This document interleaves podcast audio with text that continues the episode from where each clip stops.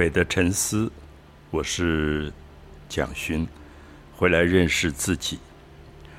呃，我想过了夏至哈，所以天气真的非常非常的酷热。呃，尤其在台北，我们一直印象里面觉得好像到南部会很热，其实这几年我越来越觉得，真正热的恐怕是台北，因为我想第一个它是一个盆地。它很多的热气散不掉。那第二个，我想人口真的很多，人口多，车子多，冷气的排放量多，那么最后它就可能会造成一个真的像一个闷锅一样的感觉，因为所有的热气散不出去。所以有时候很很特别，就是我反而会在夏天有时候想啊，到东部啊、南部去走一走，因为呃，它上太阳很大。太阳非常烈，可是你如果避开中午的时间，早晚其实很快都降温啊。尤其黄昏，太阳大概一落山就降温，所以大概七月初，呃，我就安排了两个在台东的活动。那一个是七月八号下午在呃文化中心，台东文化中心，那。我事实上大概十年、二十年来吧，我一直跟台东县的文化处有一个很密切的合作，就是大概演讲。呃，过去比如像趋势科技或者是呃一些单位，他们邀请我演讲，我通常都会建议说，除了台北、台中、高雄，就是几个大都市以外，我们能够配合一个偏乡。那通常就会选台东，那这些单位其实也都很愿意配合，所以长期以来我跟台东的文化处、文化中心有非常好的合作的关系。那个场地我也很熟，所以这一次我就安排了把纪念我母亲的五行九宫啊，就是整个是谈我母亲的家常料理的这个。这本书，因为台北办过一个发表会，那我很希望在台东的朋友也能够参与，所以在七月八号的下午两点钟、两点半，哦，我记得是两点半，大概到可能到四点吧，我们会在台东文化处文化中心有一个演讲。那我会用幻灯片，啊，用这个图档。跟大家介绍一些我小时候童年记得的母亲的手工做的某些菜，我相信对东部很多朋友，特别是家庭主妇，大概也会有很多的共鸣吧。是。那另外，既然去了台东，所以我就安排七月九号有一场比较呃公益的活动，就是在贝南遗址公园。嗯。我想这个地方大概一般人真的不太熟，因为很多人都跟我说，这个地方大家都觉得很少有机会去，因为它大概不是在台东的中心地带，是它比较偏，位置比较偏，可是离火车站很近。那可是我一直喜欢这个地方，因为它是等于卑南文化几千年来最古老的一个。部落所在地，嗯，那虽然现在都是遗址，好，所以我们叫遗址公园，就是说地面上其实看不到太多的东西，只有一些月形石碑。那可是，在地底下挖出了很多卑南文化的遗址，我想它是台湾呃东南部非常重要的一个文化文化遗址。那所以，我一直常去那个公园去散步。它有一个展示馆，那我特别喜欢展示馆有一个附设的餐厅，呃，类似咖啡厅这样子。那可以居高临下，可以俯瞰整个卑南的遗址公园的，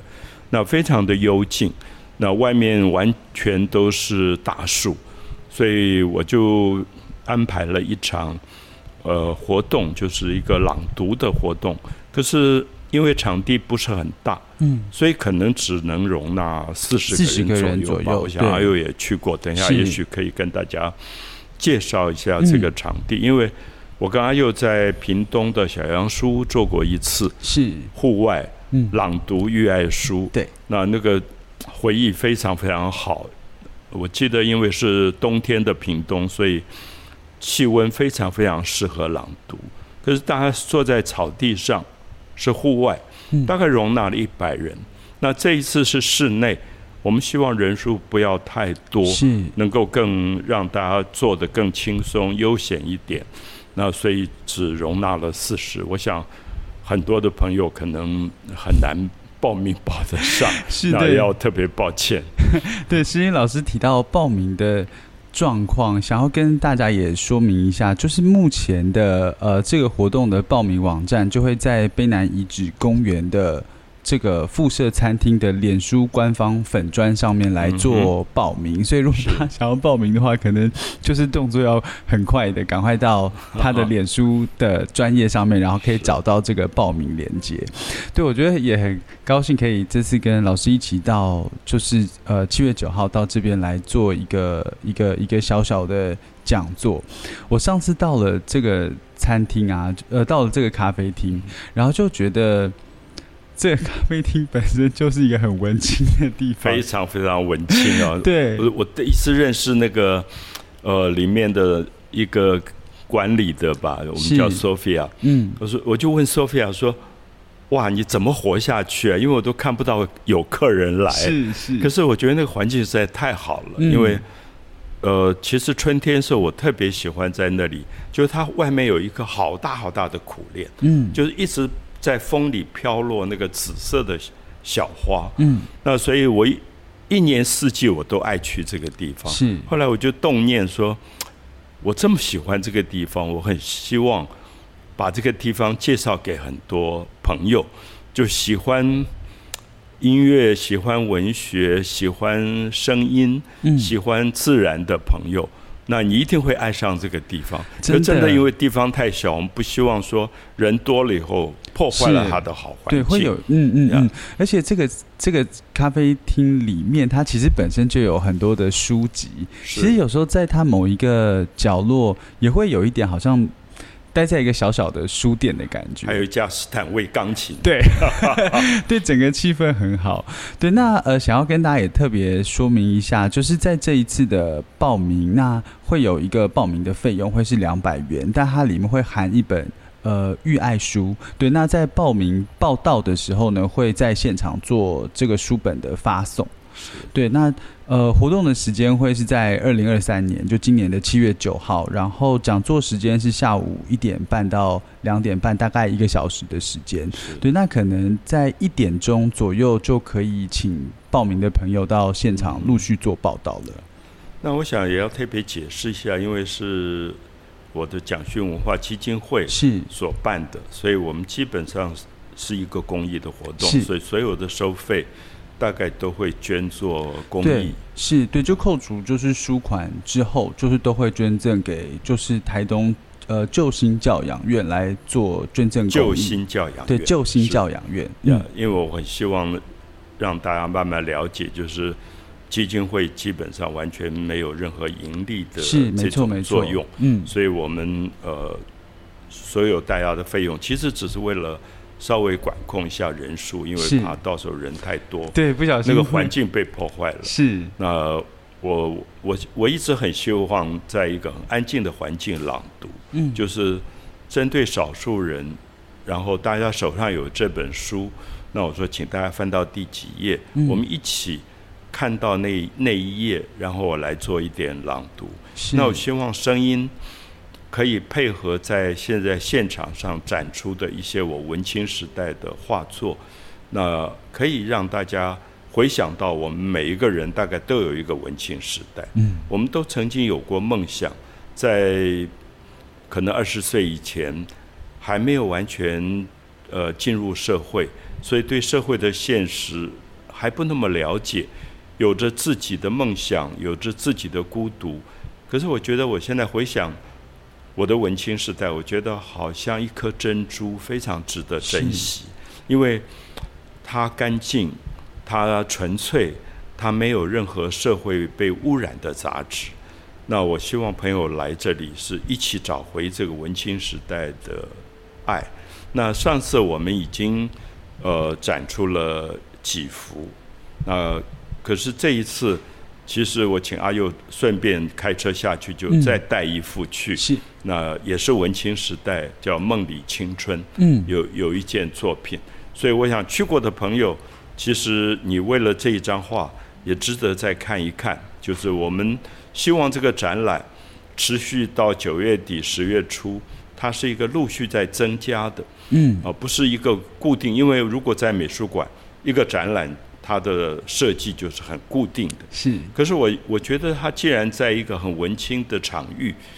其实我们不要把一切东西弄得很僵化，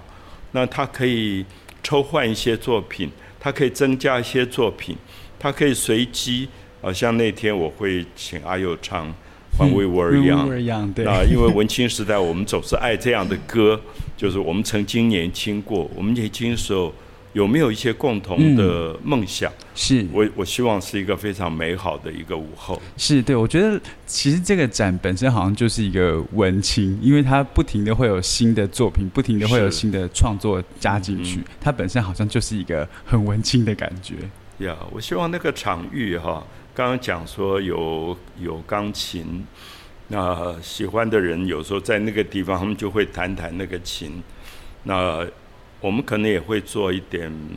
小小的用 Q R code 来对做的听到对于卡夫卡、嗯。呃齐克果、卡缪、弗洛斯特这几个作家的简短的介绍。是。那如果你有耳机更好，因为。你就可以扫了这个 Q R code，你在那个现场聆听，是。或者在一个小时的活动结束，你走到外面，你会听到夏天午后整个卑南遗址公园树里的蝉叫的声音，风的声音。我希望声音能够重新被找回来，因为我觉得夏天台北都会里不只是热，其实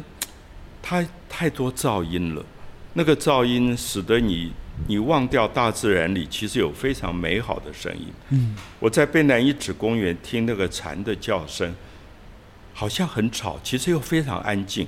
我不晓得怎么解释那个声音，就是说，我在想为什么我不喜欢台北、高雄都会里的车子的喇叭声，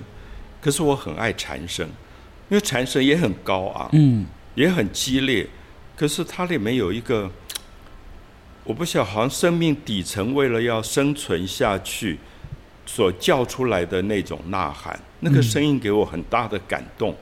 所以我很希望说大家试试看，去听听夏天